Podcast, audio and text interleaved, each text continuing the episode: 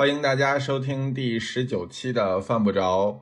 呃，这个上次请了汪老师过来录了一期关于这个食品工业的事儿，然后有料理包啊，然后大受好评。对对对，然后不得不这个又请汪老师再录一期，然后说不定还有还有下一期还是请汪老师。你经过我同意了吗？这个效果实在是太好了，常驻常驻嘉宾，以后我就以就以后就常驻得了，真的。你现你知道吗？以后就常驻吧，我觉得挺好的。而且汪老师特别守时，说八点开始就八点。这是一个，别什么那个开放麦了，就来我们这儿吧，我们这儿麦随时向您开放。你下次把那个我的名字你给我写到那个节目里去，上次都没有，我可伤心了。可以啊，可以啊，吃吴亦凡的瓜了。可以啊，我们首首页上，对呀。汪老师居然还挺在意这个，都写了吗？得写上，得写上，常驻嘉宾了，这个常驻嘉宾。汪汪老师上次还在我那个微博底下去回复人家，表示人家对他喜爱的是有的嘛？总会发现一两个听了我的声音，觉得我这人还不是很啊很糟糕的人，对吧？那我要给人家一定的正向反馈，对吧？嗯，哦，大家的评价都特别的好，嗯，纷纷。对的，嗯，纷纷过来问我说：“这个人还能不能再请一遍？这个人还 还好聊，这个人还健在吗？”嗯，那我们这期开始吧。大家好，嗯，还没还没有被还没有被同行干掉。哎呀，来来来，那我们就开始。大家好，我是王维。我们这期其实聊什么内容呢？聊什么内容？嘉宾不要自己 Q。你说了半天，着急什么？你要么就把这期聊的内容说好。那个我们上次本来说的是想要那个节目是说什么东西原来很贵，现在很便宜，对吧？就是那些特别高级的食材的一个切妹的一个一个内容。但是后来我们自己三个人讨论了一下，然后我们决定就是说，因为那些内容在过往的那个内容中已经讨论过好几次了，然后天天都吐槽松露，可能有点没什么意思。然后呢，所以我们这次讨论了一下，是说啊，我们这次内容就是哪些食材以前很便宜，现在贵了。嗯。那嗯，哪些呢？哪些？我我这个这个主题是我想的来着吗？是是，好像是我想的。是的，嗯，对对，因为因为其实就是我自己买东西的时候，我发现，比如说小时候吃的那种小龙虾那些东西，因为我小时候都是一斤可能三四块钱，就当时吃的时候是比肉要便宜的。对，因为因为我长沙嘛，长沙吃小龙虾吃的很早。所以那会儿就是一斤三四块钱，猪肉应该已经七块钱左右了。那会儿早当家是被小龙就是是小龙虾被污名化之前是是吧？应该是小龙虾。嗯，就是反正刚刚刚刚有这个东西的时候，我记得我很小时候就有了。然后就是我这个年龄的人小时候都有，就是看人钓小龙虾，但可能咱们咱们三个人差不多，真的反正就是差不多。哎呀，就九十年代九十年代九十年代我小的时候就有，那时候都是。九十年代，对对，反反正那会儿吧，都是嗯。然后后来我，对我后来在北京发现这个东西是按只卖的，我就非常的，就是不可思议。我至今没有吃过虎大，就是那个簋街那个卖小龙虾的，因为我我我无法接受这个东西按只卖。然后包括上海还有一些那个。呃，宁波菜它也是，就是两两三百，也不多少钱一份那个小龙虾，还是五六百来着，我忘了。然后就几个小龙虾扒在那个冰上，我觉得简直不可思议。就是这个是我特别无法接受的一个东西。这是这是一类是我小时候觉得非常便宜，现在觉得嗯很贵的。然后还有一类是以前可能没什么人吃，但是现在吃的人也很多的，比如说内脏啊、下水啊。啊，以前好多是扔的，现在就觉得哇，怎么这么好吃啊？嗯，也会卖的很贵的这一类东西，我印象也比较深，觉得越来越贵，越来越贵。我觉得，嗯，就这一类，我就是想说，汪老师在行业内有没有这种，嗯，数据啊？哎，我现在在流口水。那个，那个。我因为我刚刚在想肥肠那些东西，对，不过确实内脏是真的感觉比以前贵了好多。我觉得以前下水这个东西其实没什么人要，没错，然后对吧？对啊，那他当时便宜不就是因为因为因为没人吃吗？举一个最最最广大的例子，鸭脖子和鸭锁骨，他以前在武汉的时候都是那种特别，比如说精武鸭脖子最早嘛，然后他以前都是说拿的这种下水。然后去去去去卤的嘛，然后都是这种筋筋拉拉的，然后，嗯，然后这类东西，然后现在就不一样了。现在你这个养鸭子的人，你就光靠这个鸭腹，就是什么鸭舌，鸭舌是一只鸭子身上最贵的，然后然后鸭舌，嗯啊是吗？哎，等一下，等一下，汪老师说的，汪老师说的鸭腹是指的鸭的副产品，是是吧？对，鸭的副产品，然后鸭脖，然后鸭掌，然后鸭胗，然后鸭肠。然后还有那个刚刚我们说的鸭锁补、鸭锁补、鸭肝，反而其实卖不到太多钱，但基本上都能卖。你就光这些卖这些鸭腹就已经能能能回回本了。然后鸭腿基本上就不挣钱，就就是什么鸭鞭腿都是三四块钱，可能就就能拿这样子价格。然后但鸭舌头可能我之前看过，可能是九九十八块钱这这种价格，然后就可能差二十倍，就同样一只鸭子啊。然后现在反而那个鸭胸，当然可能还有别的用处啊，因为他们都拿去假冒牛肉和做做烤串去了啊。哎，千千真万确，千真万确。然后现在那个猪脑也特别贵，我记得我刚开始买菜的时候，猪脑大概大概大概，我记得好像我记得是三块钱一副，新鲜的三块钱一副，你可以问那个屠宰商户去订。啊，现在就是反正再去买，基本上要到十块钱、八块钱一副了，八块钱一副。然后，然后可能你在，嗯，可能不止，因为因为我现在有时候买那个就是预定新鲜的脑花，在三元里预定，它没有冷冻过的要二十块一个。我觉得可能就是第一，我觉得你去的地方特别高档，它那个可能正常十块的，他们要卖二十。然后另外，对，因为因为你看很多那个就是火锅店，它一副都卖不了二十，它也是新鲜的。不是因为我我又不是那个批发渠道，然后北京它卖猪脑的比较少，你要在四川买，它可能就便宜点。卖猪脑其实都不多，然后然后而且就是这种就是边角，咱们中国其实就是就是就是以前人比如说经常说欧美，他说啊我他只能吃这种没有刺的鱼，对吧？然后没有没有骨头的肉，对吧？然后然后那个然后他这个就是味千以前有一个特别出名的产品叫那个叫那个。猪软骨拉面，对吧？然后那是因为都是拿进口猪软骨做的，嗯。然后呢，因为这个加拿大那个丹麦都是丹麦皇冠的是吧？对对，丹麦的那个人呢，他他其实他对这个猪软骨他没有特别的偏好，就他卖的比较便宜，他也不是大块肉嘛，它里面筋筋拉拉的，然后他就特别便宜。然后后来后来那个后来那个永和大王，他有一个那个什么红曲猪软骨来做那个菜，然后中国特别受欢迎，因为它又有这个骨头，他还能觉得能补钙，对吧？然后就就把人家丹麦的肉和加拿大的这个猪肉的那个猪软骨都已经买没了，就真的买没了。他每年生产就这么，他就那么多猪，然后那猪软骨他就只能在过年的时候卖，然后这个这个这个这个就基本上就被咱买没了。这个这个，而且就是我感觉就是咱中国，嗯，但猪软骨它本来它的那个产出，我觉得就比较少，因为它就是那个就是骨头。就棒骨那些附近的一些位置嘛，还有肋骨附近的。本身产产出的少，然后呢，它就分割出去之后，它就就这就卖贵的钱，那就卖便宜的钱。这个其实还是挺挺明显的。就上次前两天我去逛超市，然后那个鸡脚比那个比那个鸡胸要贵一倍。嗯，对，现在鸡胸好便宜。然后就是就是嗯，但是鸡胸鸡胸我觉得销量还挺大的呀，因为人群多呀，就是好多。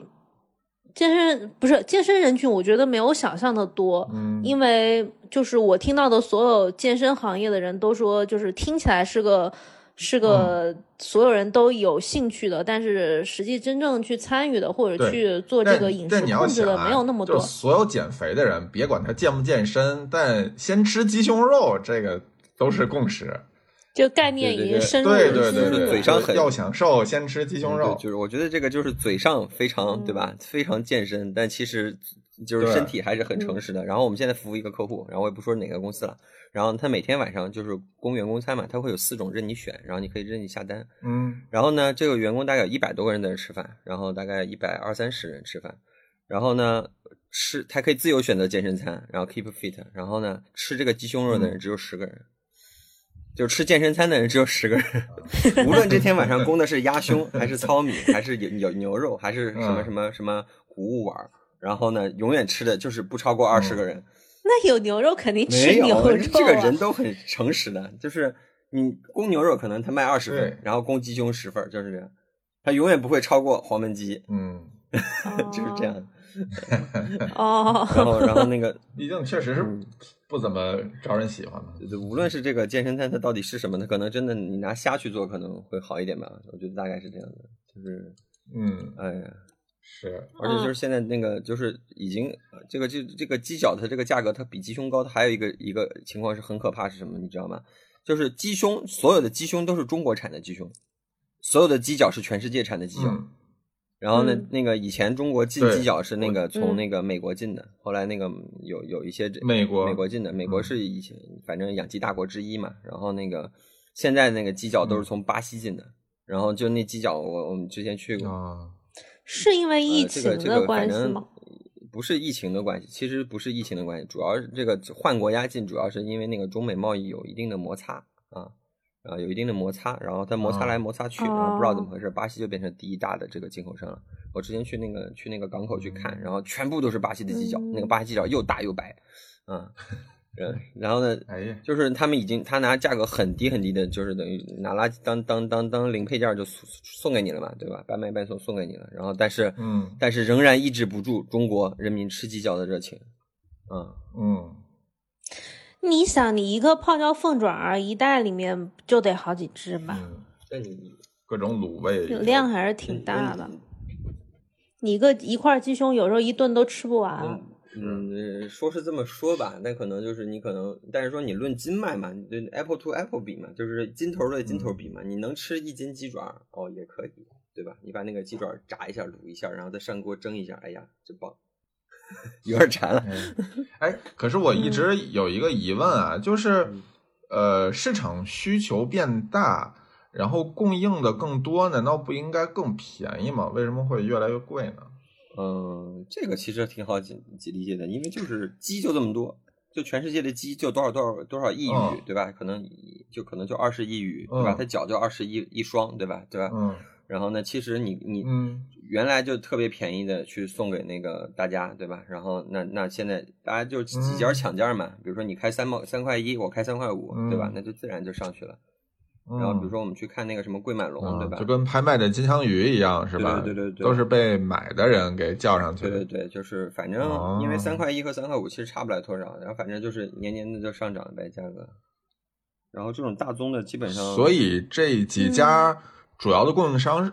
能已经达到垄断的地位吗？因为我理解，你只有垄断，我才能这么要价。如果好几家都在做的话，那你这家贵，我就找那家便宜的去买就好了。我是理解，就是市场其实很紧缺，就已经就是吃被我们吃到缺了。啊，嗯，然后那个，嗯，我是理解说，就是鸡爪的需求量远大于鸡胸、鸡腿。嗯，然后鸡胸、鸡腿那就变成了副产品了，就便宜了呗。啊，对，它其实就就颠倒了。我觉得这个就可能你说的这个没有那么精准，它可能不是需求量远大于精准，就是可能它就是市场的供应量。比如说，因为一块鸡腿可能它鸡有双腿嘛，对吧？这两一块鸡腿它可能就一公斤，对吧？然后那是，但是鸡爪它可能也就两个加起来也就，呃，一百克或者甚至两百克左右，对吧？然后它本身鸡腿的供应是鸡鸡爪的五倍，然后呢，同样的一个需求，然后呢，可能加起来就变成那样子了。嗯，然后有些东西当然也是可能就全世界人民都不吃的，只有只有它可能就就供应到某个地方去了。这个大宗的也有，呃，比如说以前以前就是比如说牛的那个肥牛，肥牛，没没还不是牛肥牛，就是那个肥牛，就是咱们吃的那个肥牛片儿，涮火锅，对对对对。然后其实以前为什么吉野家会去买呀？然后那个因为这个是一个就是别人不吃这东西。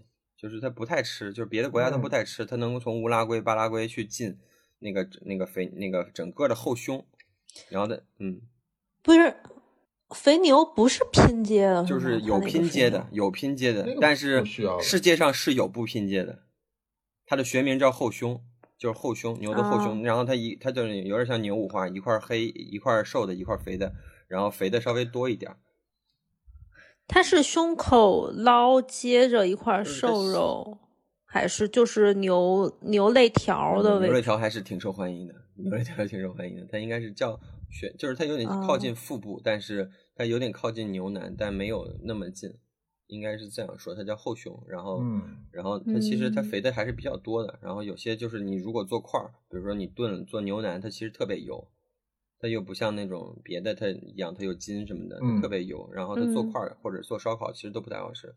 还真的可能只有做成这个牛肉片儿，它可能涮肉吃，或者是做这个肥，就是吉野家那种肥牛饭，它它才是最合适的方式。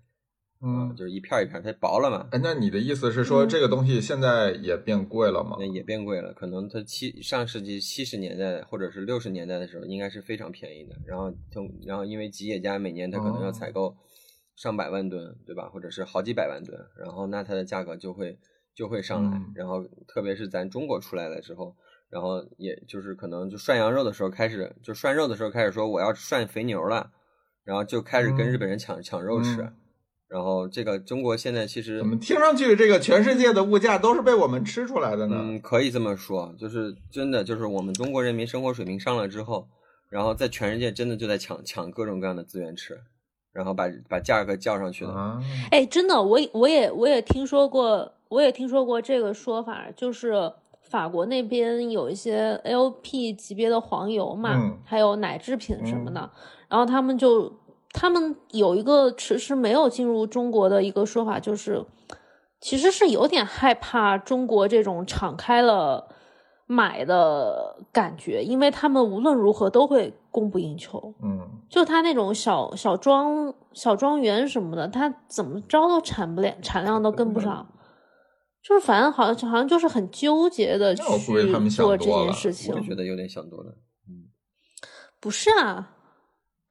不是啊，嗯，他之前他有些黄油如果代购的话，价格比较贵嘛，一百多块钱。但是他如果正规代理的价格，可能其实就是六七十块钱啊，那也挺贵的，两百克那种，那也挺贵的，真的。呃，六七十，对，但是但是爱许那种品牌啊，六七十你会觉得贵吗？他为什么不能直接涨价？不会觉得贵，但是你要放到市场就会觉得贵。不是，但是你中中国这个购买力其实是远超想象的。那倒是对的。我我之前我那个今年年初听过一个，他买了就是智利，就不是吃以前车厘子大国嘛，嗯，这个国家的百分之九十五的车厘子已经全都卖到中国来了。是的。然后而且我们中国本身现在在夏天，它已经是这个车车厘子就是樱桃的这个生产大国啊，就是我们这个消耗量其实是很可怕的。而且我之前。我之前不是去了趟智利嘛，然后就是跟当地人聊天，我然后当地人问我，你猜我们这儿种的最多的水果是什么？然后我说是不是葡萄？他说确实是，但是我说我们国家就是吃的那个樱桃都是你们这儿产的。他说确实是这样。然后我就问他，为什么我在智利这么多天就没看到市场上有卖樱桃的？然后当地人说就都出口给你们了，对对，我们自己根本吃不起我们自己的樱桃。对，就是变变身以罗者不是养蚕人，对吧？就是这个，这个，这个，就是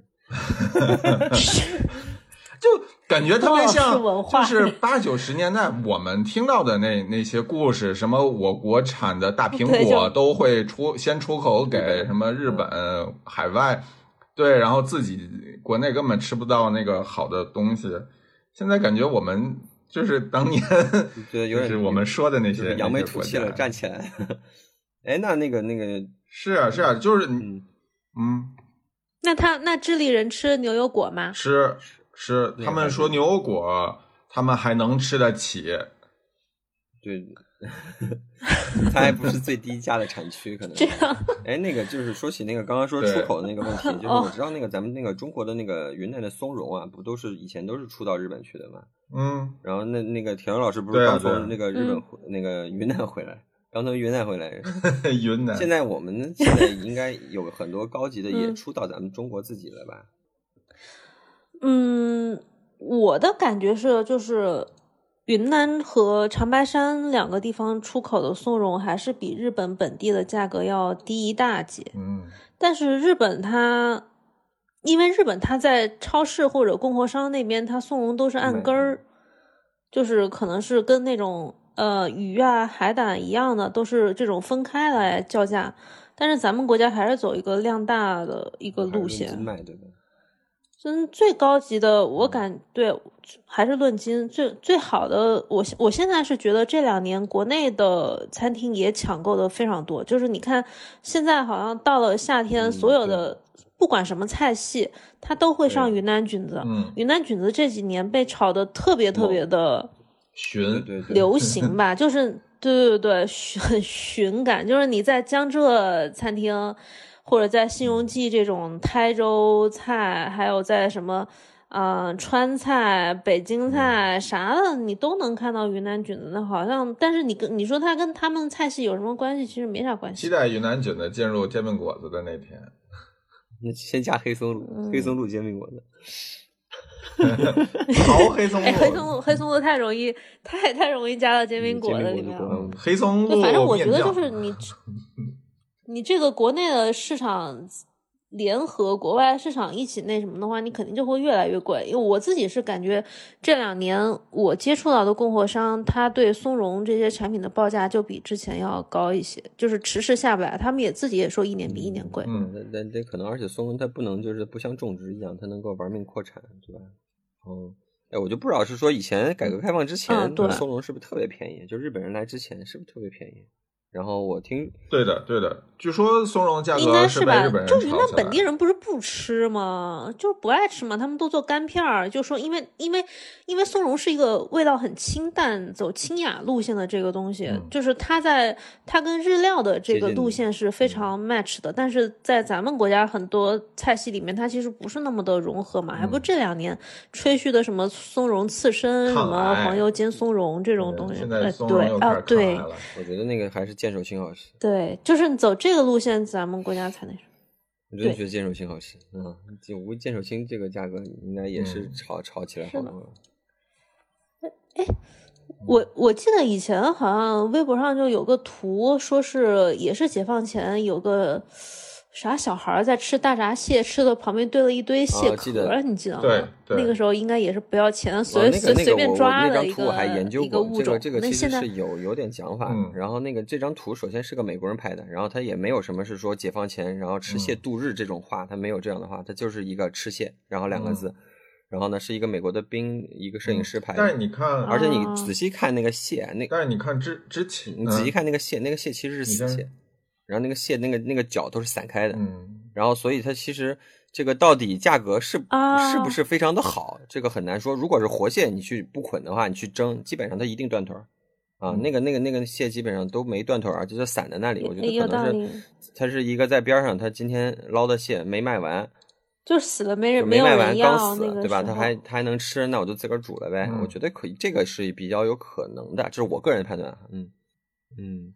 就是之前廖凡的那个电影，不是叫《师傅》里边有一段，他跟宋佳的那个戏，就是他要娶宋佳，然后宋佳说：“那个你要保证我每周吃几顿大闸蟹嘛。”然后，对，然后廖凡就就犹豫了一下，然后宋佳说：“你你不用那么操心，就是天津这个地方，那个螃蟹比米便宜。”哎，那不是。然后我还刻意问了一下我妈，我妈说以前确实是这样。就是，尤其是刚解放，就是那那十年的时候，因为你买东西主要买粮食，主要还是凭票嘛。但是螃蟹这种东西，你是真的能捞着的，对，所以就会有很多这种私人的这种捞螃蟹的人就卖这个东西，卖的还特别便宜。所以他们确实是吃不起饭，但是吃得了螃蟹。这个其实，其实，在解放刚十年的时候，以前不是咱们四大海产什么的，那那都跟不要钱似的。嗯，现在都哗啦哗啦的。黄鱼对吧？大黄我都不说大黄鱼了，就说黄鱼而已。对，大黄鱼。对，以前什么四大名海产，包括那个皮皮虾。嗯，对对对，我小我媳妇儿跟我说，她她爸小的时候在宁波，就是捞鱼捞到皮皮虾就直接扔，就就这种 晦气，捞到这么便宜的东西。就被就被钱吃光了呗，然后小时候想想还有什么东西？嗯嗯，哎，我能不能理解为就是，嗯，现在已经不大有食材的价格洼地了，就是以前可能还有一些大家没有发现它好的一些食材，但是现在就是所有食材它但凡有可取之处，嗯。那是不是就是？我觉得这事儿其实还是没逃过出口转内销这个事儿。就是一旦这个东西在外国被炒起来，然后再回来，这个东西其实是能涨一波的。我觉得，但是如果我们自己很难让它就是这么涨起来。我觉得应该田龙老师这个应该反过来，应该是反过来，就是这个东西足够便宜了，它就有足够的利润，然后呢，它能够去获得足够的这个，应该是反过来，不是说因为这个东西我发现了一个什么东西。嗯，然后不是我我就是嗯，我是觉得这其实是一个是一个循环的过程嘛，就是你首先有一个食有一个食材，比如说像牛仔骨这些，还有刚刚嗯说的那些食材，以前大家觉得它有利润可为，它其实还是一个价格洼地，那大家就会吹嘘跟营造这个东西好吃，呃以及受欢迎的一个景象。以然后到了现在为止，是不是就没有这样的价格洼地的食材存在了？我觉得还是有，还是有，肯定有。就是它这个一直在发展。我举，而且这种东西其实是以时间为为主要线索的。就是你可能现在觉得没什么，过几年就真的不好说。对对，就就真的发现了。然后我举举个例例子，就是这个，嗯，这个巴沙鱼，然后这个东西，然后这个东西是个越南越南养殖的一个鱼，它是一个鲶鱼属的一种盲鲶。然后呢？它是，嗯，就是咱国内一开始是没怎么养的，然后都是在越南养，而且就是越南它在那个对欧美出口有问题了之后，它就开始对中国出口，而且就好多都是走私的。然后呢，等会儿有问题是什么问题？就是他们认为那个养殖的密度太高了，就然后还有就是他认为可能这个这个这个就是叫什么，就是你投要超标了。然后但中国可能他对这个鱼类的这个，特别是几就是淡水鱼的这个没有这么强的这个。嗯，就是就是要求，然后而且它可能还有一定的反要求要求规范，对它可能而且可能它有一定的反倾销的一个目的，因为这个它确实在在在加拿大也好，还是在欧洲也好，都是玩命卖的，因为它是没刺的嘛。然后它就卖到中国来了，卖到中国来之后，然后咱中国其实原来最早做三文鱼都是黑鱼，都是黑鱼，因为黑鱼好养，而且那个黑鱼就是那个就是你不给足那个水和也不给足氧气，它也能活挺久的，然后它比较好运它。然后呢，它就。就基本上就完全就只要你这个店不如果做活杀，那基本都做黑鱼；如果不做活杀，然后现在就玩命的就去做巴沙鱼，就做低端的巴沙鱼。然后这个其实一个完全本来本来就是一个本来是一个价格洼底，这个巴沙鱼价格洼底。然后现在这个价格也起来了，原来可能我这我印象里最低的时候价格可能也就六块钱一斤，然后现在可能嗯价格就已经上去了。我记得好像至少可能现在十十块吧一斤这样子。这个，然后他就是发现了这个鱼，其实可能这样子做，或者他他很多就是给它做成番茄鱼。当然，巴沙鱼这鱼不好吃啊。然后，但是嗯，就是因为咱们有比较嘛，嗯，然后这个洼地就起来了。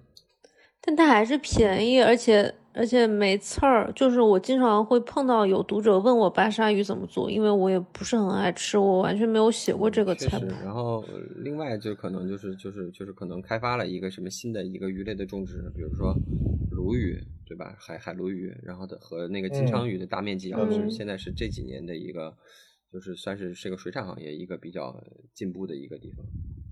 然后，但是慢慢的来说，我觉得还是就是它它就是人民就是泰尔酸菜鱼就把鲈鱼直接做掉了，因为它是一个比较中端的中高端的食材，然后它就它它就它就能够找到新的一个卖钱的方法，对吧？然后，但是我觉得还是有很多的这个洼地的，还是有洼地的，就是终归是有有这个就是别人还没发现的东西。我觉得，然后再慢慢的就是他可能经过，比如说这个品牌的发展，然后他发现了哦，这可能这样做，然后那个品牌的他说我在你基础上我再改进一下，然后改来改去，改来改去，这东西就越来越贵。就是只凭一家绝味，他是不可能把这个鸭脖炒得很高的。啊，然后 得得是有什么九九鸭，这其实跟料就是食品工业的更新迭代也有关系。就是你新出来一个什么技术，可能对应某种食材的料理烹饪方式就变了，嗯，然后就一下子可能就能做的很大量，就像泡椒凤爪这种东西。对对对，然后其实就是这些鸡爪，其实以前还得靠老奶奶手工刻，对，现在，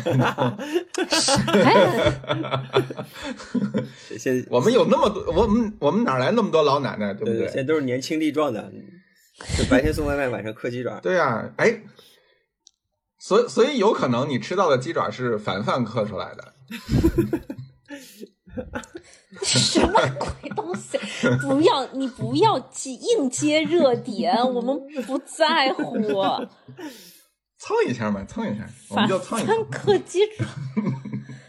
太恶心了！换换一个。还有什么东西啊？哎，那有，嗯，比如说，你那我有一个问题，那那那有什么食材是就是多年来价格没太变化的吗？可乐呀，我想到第一个就是真的。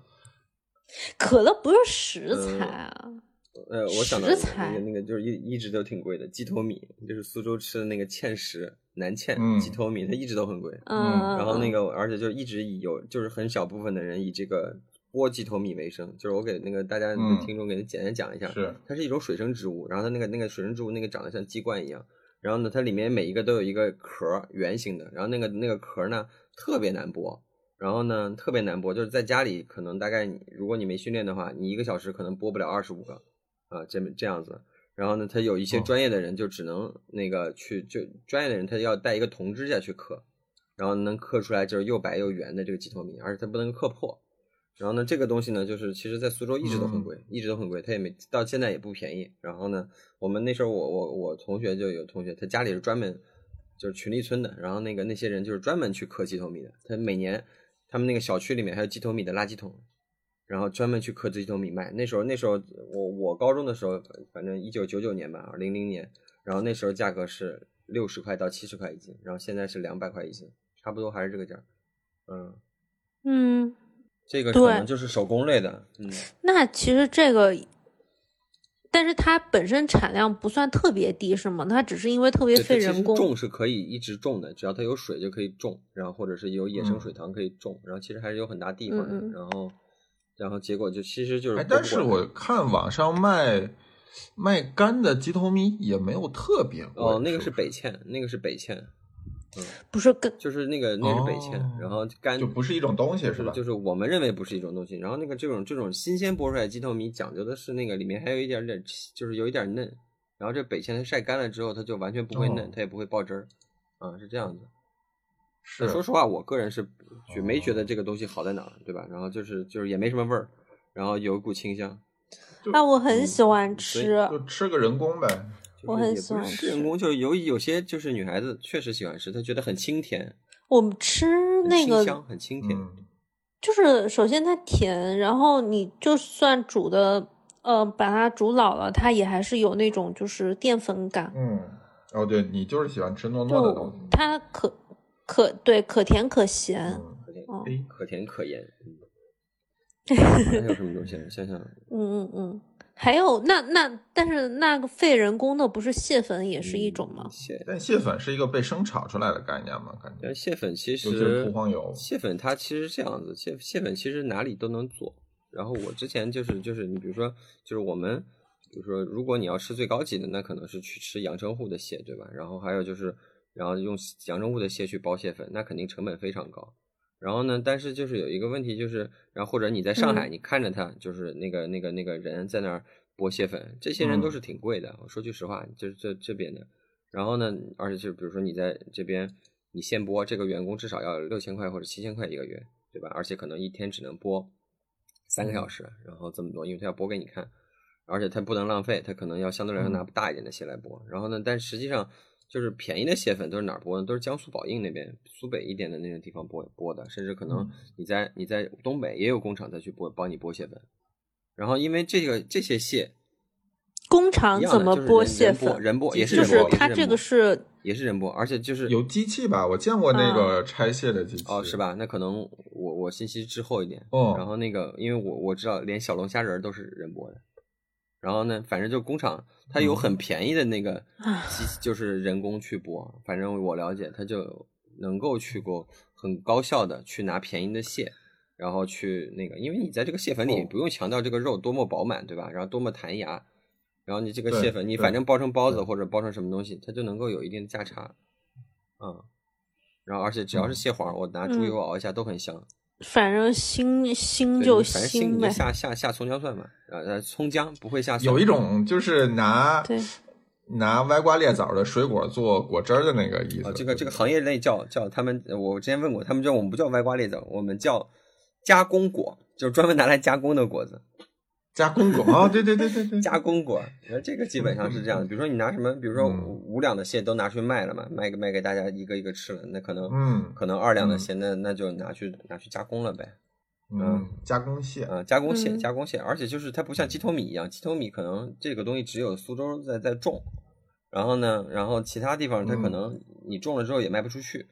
然后然后就是它没那么大的销量，但蟹不是，蟹这蟹真是从南边到北边现在都有种的。然后从南边我见过最南，台湾也在也在养蟹。然后那个最北边那个叫叫那个东北有一个什么什么盘锦，对对盘锦，对对对，爷爷也在养蟹。这个基本上现在这个育种问题基本都解决了。然后就就反正就是找片水塘养就是了。嗯，海外也有。是的，不是不是绕回来，那所以这个东西的价格它变化大吗？这个东西我觉得应该是越来越便宜了，越来越便宜了。我小时候吃螃蟹还是挺贵的，然后也不会就是就是就是就是一般家庭也不会买很很大的蟹，就是可能吃几个意思一点。现在，嗯，现在你到那个菜市场去买，可以就是你不会觉得有任何负担。对对对，就是你只要不要还保保持着幻想买阳澄湖的，其实对对，你也还行。对对，你要求不高的话，比如说我不是说我一定要阳澄湖，一个得一定要太湖的，对吧？我就买江苏广阴大闸蟹，很便宜的，然后就是呃十块钱甚至二十块就可以买一只还不小的蟹，嗯，然后你吃吃也挺香的。所以就是蟹粉这个东西，我能理解它其实价格是没有太上涨的，太我认为甚至是但是秃黄油可能价格。但是涂黄油是不是变贵了？那当然，涂黄油这概念也是近几年才出现的。没错，这个概念我有一个朋友考证，这是叶，就是那个苏州一个人叫叶放，他考证出来的，然后他把这个名字推推出来，然后然后其实是最近二十年的一个一一个产物，然后就是包括什么三虾面，其实反正在过去二十年，其实也没什么人要吃这个东西。是，等一下，我要我要打断一下，汪老师对这个东西非常有发言权，因为他就是苏州人。这个也，是你是苏州人对吧？是我爷爷是苏州人，我爸也是。对，所以所以就是就是这个东西就可以比较有权威性。反正我去苏州的时候，苏州的朋友都都问我你要不要吃三虾面，他说反正你们外地来的都要吃这个东西。然后我问他：“你们本地人什么呢？本地人谁吃这？我们都吃大肉面。”对对对对对，我都都是吃焖肉面的。然后那个 就是，嗯，对，反反正就是这个概念弄出来了之后，而且我觉得秃黄油，因为它本身是怎么讲，就是。这个给人的感觉就是一个比较贵的东西，所以它没有必要把它往便宜了市场定位了。我是这种感觉。然后，但是那个、那个、那个谁啊，就是那个丰收蟹庄，那个这个公司还是挺挺大的嘛。就是以前老得奖什么的，他他他也为市场低头，出了一款低端的土黄油。然后他是拿那个南瓜和蛋黄，然后还有一定的这个蟹粉去去混合的，啊。然后他他就是说，他也明说了，就是这个就是为了让更多的人能吃上。低配版就低配版，然后但是卖的不行啊，卖的不行。这个这个这个，啊，这这其实我觉得就是真的。比如说，你其实其实，如果你如果大家听众想在家里自己能够呃想以价格比较实惠的方式能吃上土黄油的话，其实建议你到淘宝上买一盒冷冻的蟹膏，然后自己在家熬一下，加点猪油熬一下，非常简单，非常简单。你就加油，然后下那个，然后下酱。啊，我我我不这么建议，我觉得冷冻蟹膏还挺腥的。我是我，因为我去年自己在家做了好多那种蟹粉和秃黄油啥的，就我觉得你就现拆，你拆两次就会拆的很快了，就是熟能生巧，拆两次拆很快。然后就比如说酒啊、油啊、白胡椒粉啊、盐啊去熬它，其实还挺简单的，熬好了之后。对，熬好就可以保保存很长时间。是费工呗，费工。嗯，对，就拆，你就腾出一天来干个弄个这个东西呗。就是我，所以我们大家都需要有田螺老师这样的朋友，能够腾出一天，然后我们到他那儿，然后去去去去感受一下，对吧？唉。还有其他的这个价格相对持平的食材吗？这么硬掰回来好吗？进口牛肉呀，进口牛肉其实其实一直都挺都价格很稳定。嗯，澳洲澳洲和牛。嗯，那为啥呢？因为因为其实澳洲和牛还有比如说美国牛肉，它其实还是走的一个高端路线，它起点就比较高。是美美国牛肉的价格其实没什么太大的变化，但澳洲确实便宜了非常多。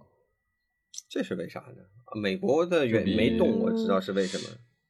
然后美国没动，主要是因为中没关税的问题是因为中国人没有去，没有不是，就是中美贸易，中国基本上没有介入到美国的这个生意里面去，就是在这个最近的二大发展里面。然后呢，是因为美国的牛肉之前有瘦肉精，然后还有之前有几年有疯牛病，然后呢，基本上我们就疯牛病，对，我们就基本上就跟它没什么关系。而且你美国美美肥，呃，就是美国的牛肉和加拿大的牛肉，基本上在整个这个牛肉的体系里面，就除了和牛啊是比较贵的。咱那时候还就是就是，嗯，我第一我进口不着你的，对吧？然后第二我进口这个特别好的，我也卖不出去，我直接找乌拉圭进，我找这个阿根廷进，我找澳洲进，对吧？找澳洲进都算不错的了，那我也没必要去找你进。对，既然我不找你进，那那那那既然那就我不会对你有什么影响，该该贵还是贵，该便宜还是便宜，就嗯。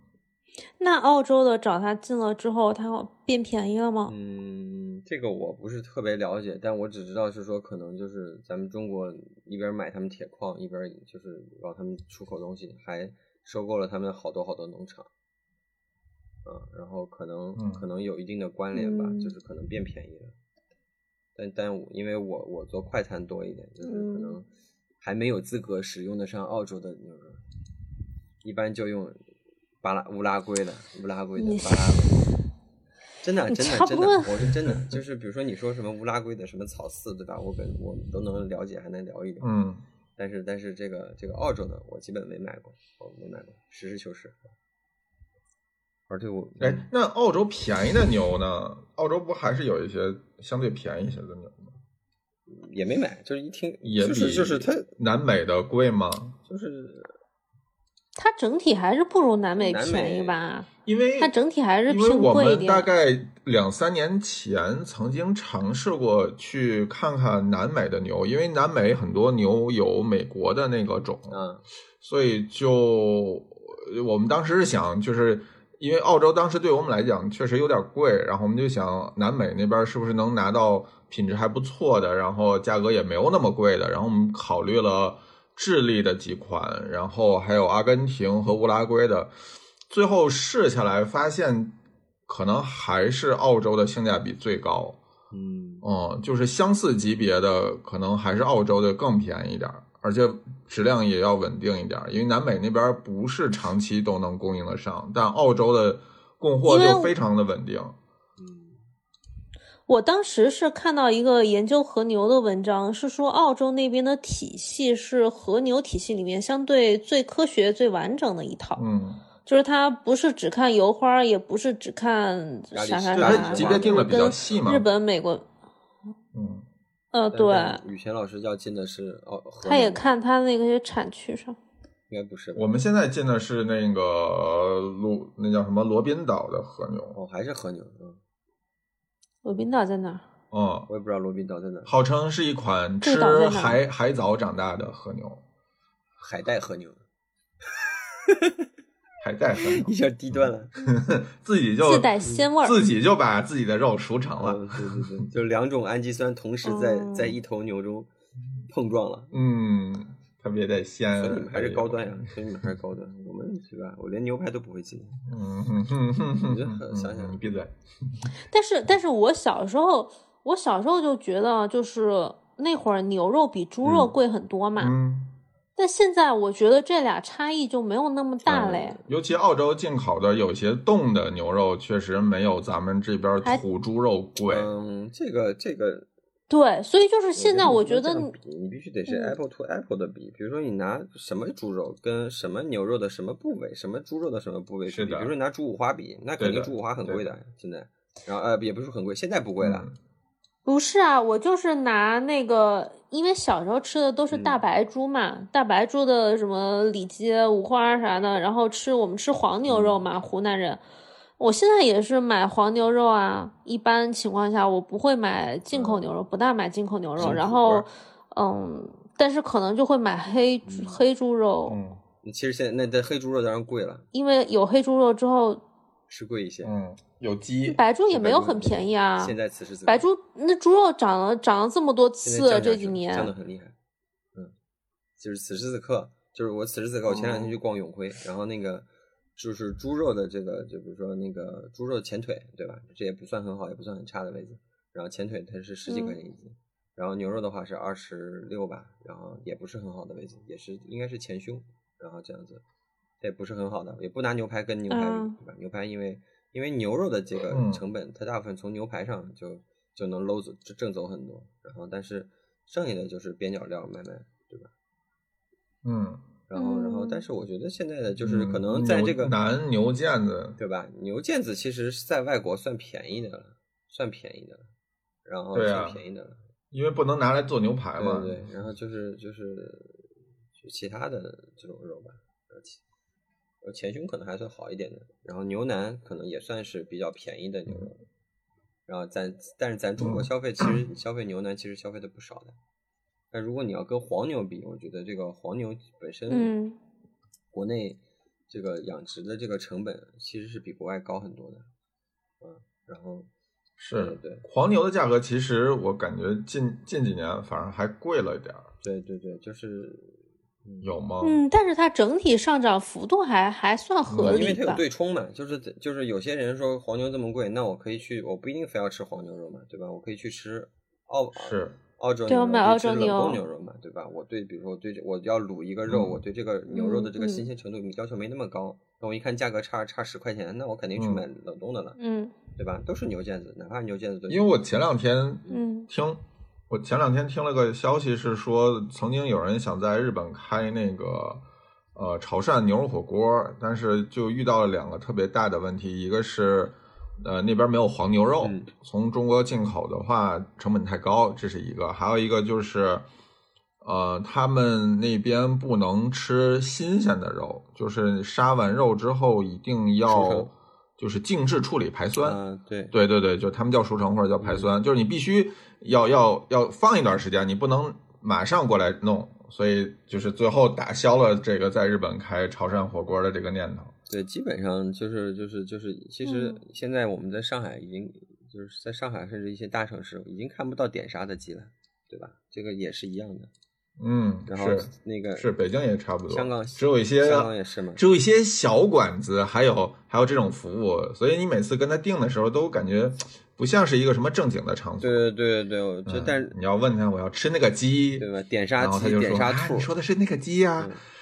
点杀鸡，你都不能那么说啊！点点杀鸡、点杀 兔基本没有了，这个、这个、这个是必然的一个情况，是可能有禽流感的原因，对吧？香港现在根本不允许活鸡入境的，啊，哎，然后那你也没办法哦，对对对对对，然后这个这个就是可能就是国家他他们从更大的这个角度，他不会从你口味的角度考虑是说怎么样，他可能从更多的人民安全角度考虑。前些前两年北京不还有一个政策，就是超市里不允许卖活鱼。哦塞，那我觉得可能有点，哈，哦，就有一段，那有点过了吧？有一段时间，就是他不允许卖活鱼，就是没办法当场给你杀，给你处理，就你只能买冷冻的。嗯，那鱼是有什么问题不能卖？不知道，不知道，可能就前几年我也不知道，我没我没有接触过。可能不一定是鱼的问题，可能是刀的问题，有可能是因为刀的问题。哎，我觉得还有想想什么东西啊？哦，还有鱼，鱼一直都我觉得都很便宜，如果价格一直没变，鱼。我感觉就是青草鲢鳙，价格都很便宜。你得看什么鱼，只要不上千岛湖大鱼头，带鱼这几年真的越来越贵了。那是因为可能你对这个带鱼要求越来越高。不是带鱼，它现在也高端化了呀。小眼带鱼对吧？什么油带对吧？那肯定都是钓上来的。钓钓带，那那是 对，那都很贵的。但是钓 带就是贵的呀。那种网带就还挺便宜的。但以前，但以前没有这个概念，对吧？就是带鱼是。反正对于我来说是是最便宜的鱼，就是都是那种什么公单位发鱼，过年了街道发。小时候发鱼对吧？然后那个从来没想到过这种东西会会花好几百吃，疯了觉得。对啊，它好像确实新鲜的嘛。然后我觉得还有就是就是那个对牛蛙，哎，对我想起一个价格，原来挺便宜的，现在很贵。牛蛙哦，对牛蛙对吧？然后以前牛蛙都没人吃，嗯啊，这个。对这个我们太有发言权了。湖南人小时候就吃，就是你们吃怪的，吃吃青蛙。我们小时候吃青蛙，青蛙我们小时候也吃。但是那会儿我是挑，我是对我是挑食的。我我那会儿不吃蛙、鳝鱼、蛇这些东西，所以我也搞不清楚多少钱。我就我就我们家就不太买嘛，因为我不吃。但是现在你是要买都。不大能买得着。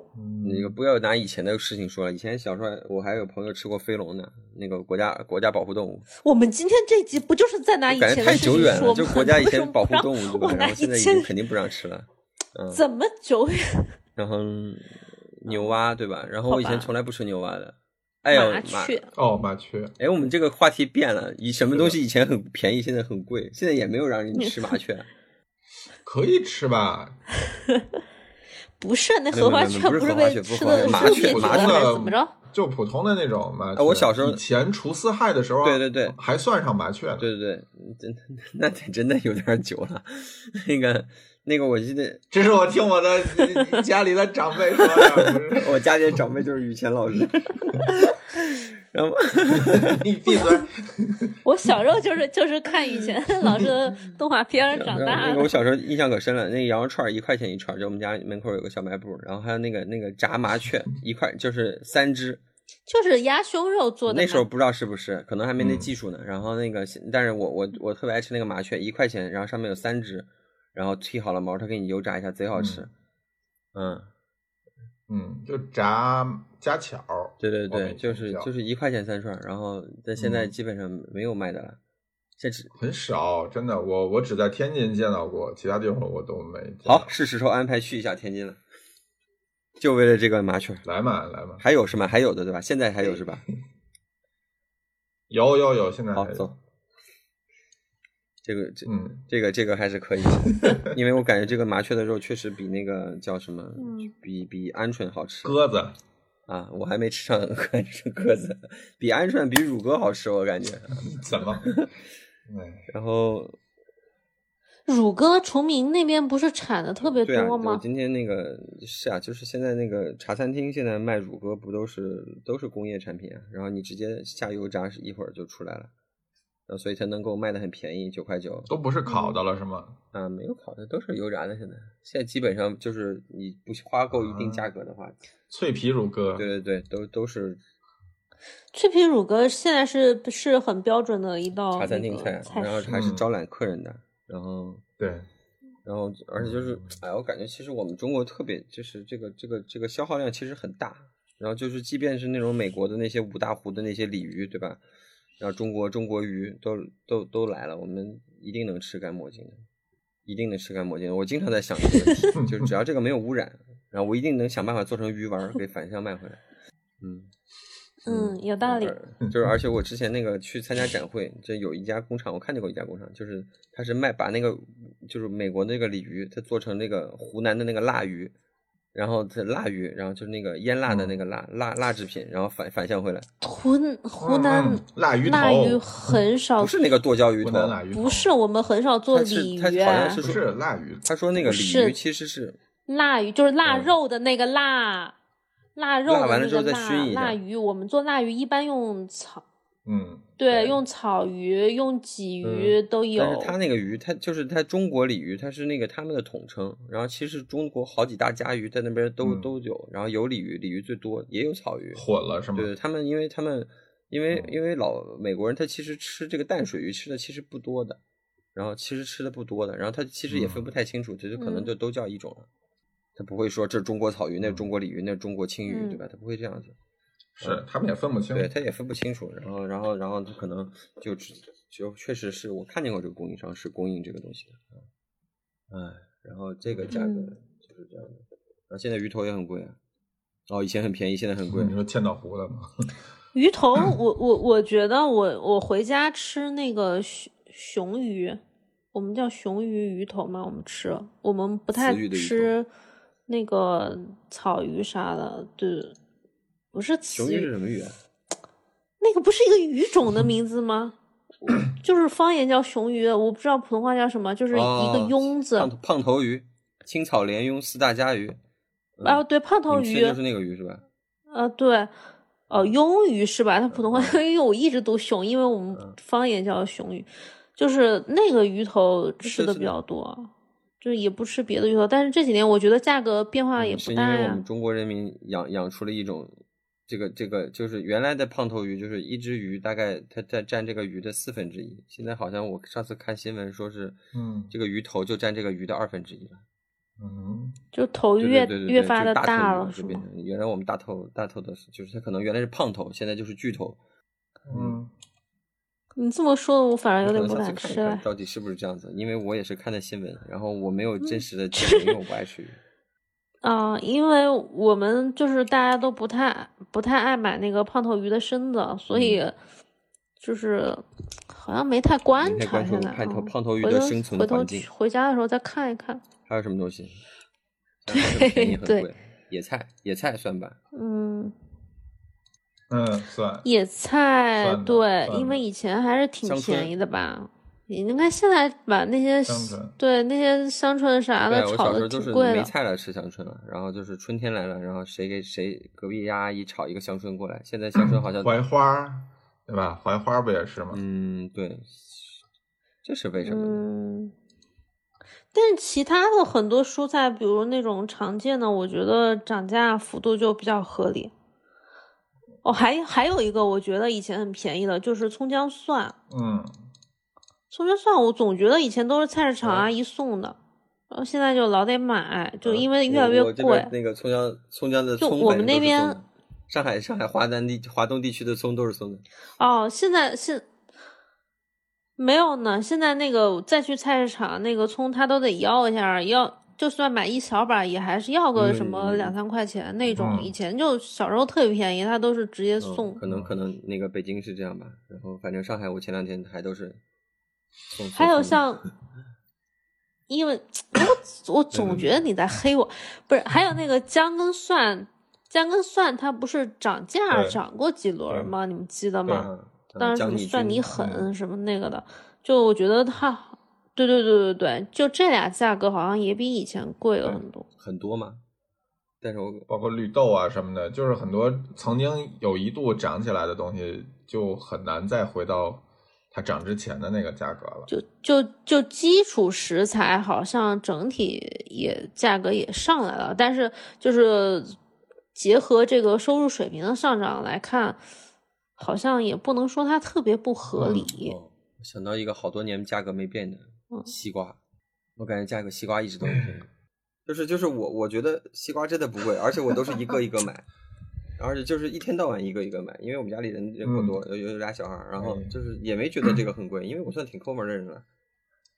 嗯，不，你买的啥品种的西瓜吗？西瓜呗，普通西瓜，然后也没写，他反正他在上海是这样，很恶心，他所有都写八四二四，就跟大闸蟹一样，所有蟹都是我是阳澄湖大闸蟹，但是说我这个西瓜所有都是八四四，但是不是真的？那那肯定看价格，一般都不是。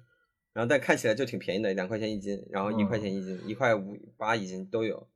然后我我现在没太见着一块钱一斤的西瓜，可能就是北方生活有一定的差异，或者我很久没有去那种大早市了，可能路边水果店。啊，不，咱不讨论这个，我们不细细究了，这个不重要，这个不重要，不重要。我们嗯嗯，还有什么？我们我们这期要不就这样吧？啊，到点了是吗？这么快吗？哎，嗯，有一个小时，已经个小时了呀，一个小时了。我们还有下一期，鸡杂都很便宜。我看我们我我们下一期，汪老汪老师给我们口播一下 下期的，还有还有下期要说，汪老师说鸡杂，对，我们还有下集呢。下下期我们聊就是以前很贵，现在很便宜的食材。终于要去黑。会不会没有啊？一定太多了，太多了，太多太多太多了！以前我现在就能给你报几报菜名，但是我们就先我们留到下一集。啊，你先别报，你先别报啊！对对对，好的好的，感谢大家。嗯，谢谢我们史上最受欢迎的嘉宾。二零二一年加一个定语，拜拜。